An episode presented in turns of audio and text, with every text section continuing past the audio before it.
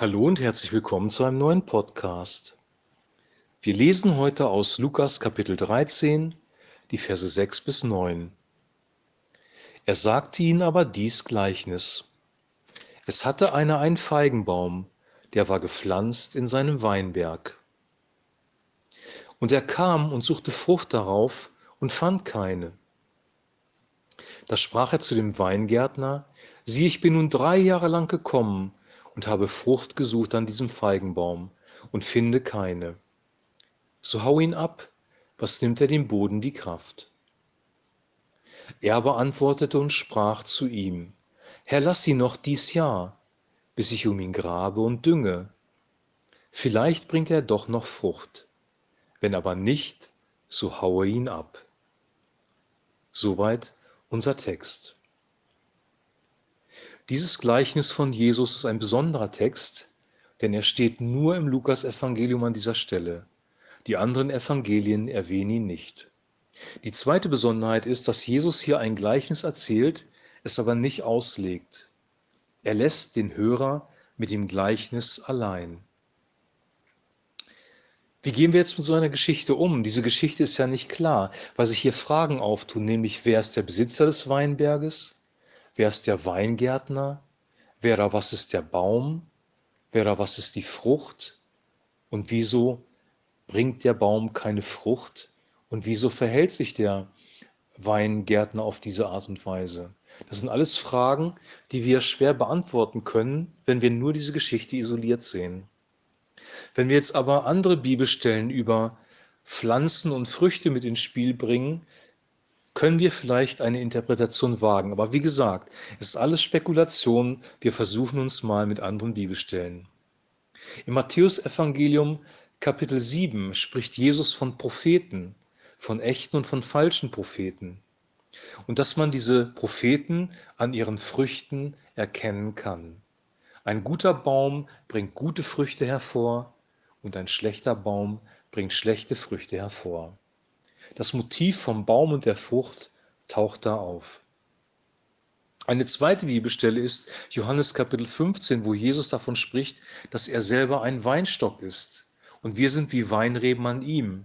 Und jede Rebe, die an ihm bleibt, wird gute Frucht hervorbringen. Und dann gibt es aber auch Reben, die keine Frucht hervorbringen, die werden abgeschnitten und ins Feuer geworfen. Also ähnlich wie bei diesem Feigenbaum. Wenn wir das jetzt übertragen, dann möchte ich eine Deutung des Gleichnisses wagen. Und wie gesagt, nochmal, es ist wirklich spekulativ, aber es ist vielleicht eine Deutung, die mit dem Gesamtzeugnis des Neuen Testamentes zusammenpasst. Gott ist der Herr dieses Weinberges. Er hat uns oder er hat den Menschen in diesen Weinberg gepflanzt als einen Feigenbaum. Dann kommt er und guckt, ob dieser Mensch Früchte hervorbringt, gute Früchte hervorbringt. Weil in diesem Weinberg wird sich ja um diesen Baum gekümmert. Da gibt es einen Weingärtner, der kümmert sich um diesen Baum. Dann kommt der Besitzer des Weinberges, nämlich Gott, längere Zeit, immer wieder. Hier ist von drei Jahren die Rede und diese Bäume bringen mehrmals im Jahr Frucht. Also er kommt drei Jahre und guckt, hat der Baum Frucht gebracht? Gott guckt in unser Leben hinein haben wir Früchte gebracht? Ist unser Glaube lebendig?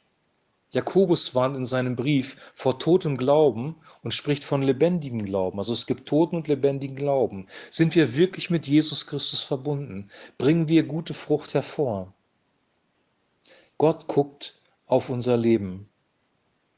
Und dann kommt ein Tag, ich will es mal sagen, ein Zwischengericht vielleicht, wo er uns bewertet und wenn wir gute Frucht hervorbringen, ist alles okay. Aber hier ist es so, es sind gar keine Früchte an diesem Baum zu finden nach drei Jahren. Und dann beschließt der Besitzer, den Wein, den, den, den Baum zu fällen, ihn in den Tod zu geben.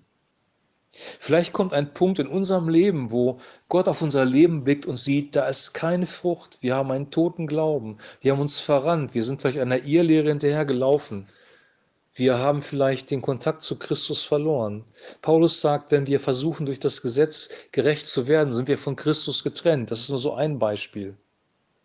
Wenn wir versuchen, durch das mosaische Gesetz errettet zu werden, durch unser frommes Leben errettet zu werden, durch unsere Werke errettet zu werden, sind wir von Jesus Christus getrennt und werden keine Frucht hervorbringen. Diese Bewertung kommt und vielleicht kommt auch das Todesurteil. Aber dann wird das Todesurteil nicht sofort vollzogen, sondern dann interveniert der Weingärtner und sagt, lass ihn noch ein Jahr stehen.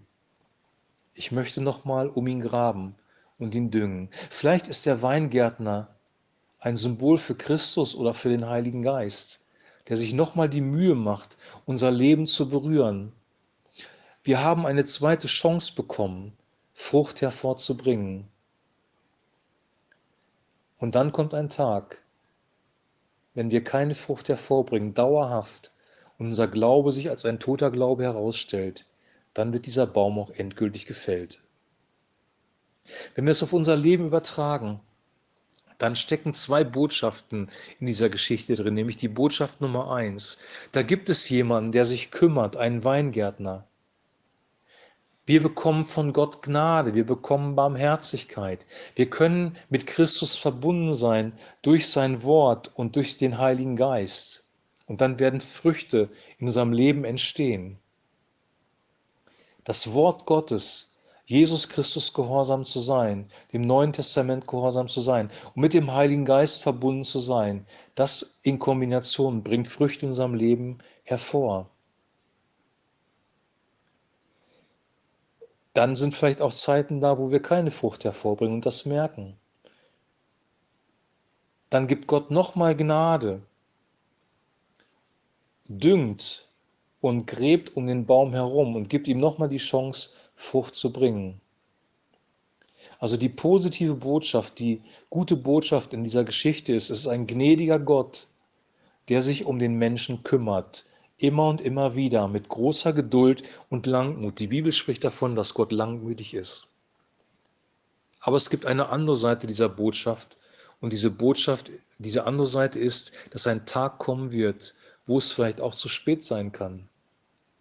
Wenn wir von Christus weglaufen, es ihm verweigern, versuchen selber gerecht zu werden durch das Gesetz, wenn wir nicht mit ihm verbunden sind, dann kann es sein, dass ein Tag kommt, wo endgültig entschieden wird, dass wir eigentlich gar nicht geglaubt haben, dass unser Glaube eine Illusion war. Und davor warnt die Bibel an mehreren Stellen sehr, sehr deutlich. Ich wünsche dir und ich wünsche mir, dass wir diese beiden Aspekte wirklich in unser Herz eindringen lassen, nämlich dass wir einen guten und gnädigen Gott haben, der sich in seiner Barmherzigkeit und Liebe unendlich oft in einer großen Geduld um uns kümmert, dass wir alles von ihm bekommen und dass nur durch Christus selber diese Frucht eigentlich wachsen kann in unserem Leben. Dass wir aber auch die andere Wahrheit ernst nehmen, dass es irgendwann ein zu spät gehen kann. Und dass unsere Reaktion sein sollte, wenn wir erkennen, wir haben keine Frucht in unserem Leben, zum Kreuz zu rennen, zu Christus zu laufen, um Vergebung zu bitten, mit ihm wieder verbunden zu sein, unsere Gesetzlichkeit, unsere Selbsterlösung, unsere Selbstgerechtigkeit aufzugeben und ihn zu bitten, dass er gute Früchte in unserem Leben hervorbringt und in den vorbereiteten Wegen und Werken, die er vorbereitet hat, zu gehen. Denn Christus ist unsere Gerechtigkeit und er hat vorbereitete Werke für uns, in denen wir wandeln sollen.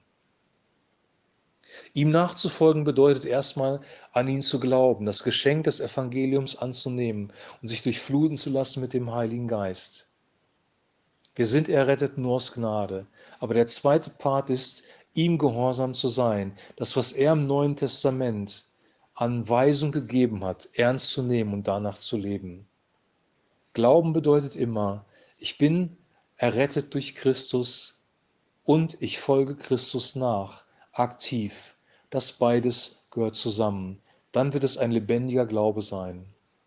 Jakobus macht es sehr klar in seinem Brief, dass wir einen lebendigen Glauben brauchen, dass ein toter Glaube uns täuschen kann und letzten Endes tot dabei herauskommt. Wenn du diese Botschaft hörst und diese Bibelstelle in dein Herz eindringen lässt und den Heiligen Geist bittest, dass er dir offenbart, was darin steckt, dann wird Gott auch Frucht in deinem Leben hervorbringen. Es ist nicht zu spät. Solange wie du noch diese Botschaft hören kannst, von dem unfruchtbaren Feigenbaum, ist es nicht zu spät. Du kannst umkehren, Gott bitten, dass er dich neu lebendig macht und Frucht in deinem Leben wachsen lässt. Aber nimm es auch ernst, weil es kommt ein Tag, wo wir nicht mehr umkehren können. Ich wünsche jetzt einen super gesegneten Tag. Und wie gesagt, das alles ist jetzt spekulativ gewesen, weil Jesus deutet dieses Gleichnis nicht. Er überlässt uns die Verantwortung, die Konsequenz aus diesem Gleichnis zu ziehen. Und von dieser Verantwortung kann ich dich nicht entbinden. Ich kann dir nur meine Gedanken dazu weitergeben. Ob sie stimmen oder nicht, das wird die Zeit zeigen. Aber ich glaube, dass Gott ein guter Gott ist und er möchte uns nicht in die Irre führen, sondern er möchte uns wirklich auf den Weg des Lebens bringen. Amen.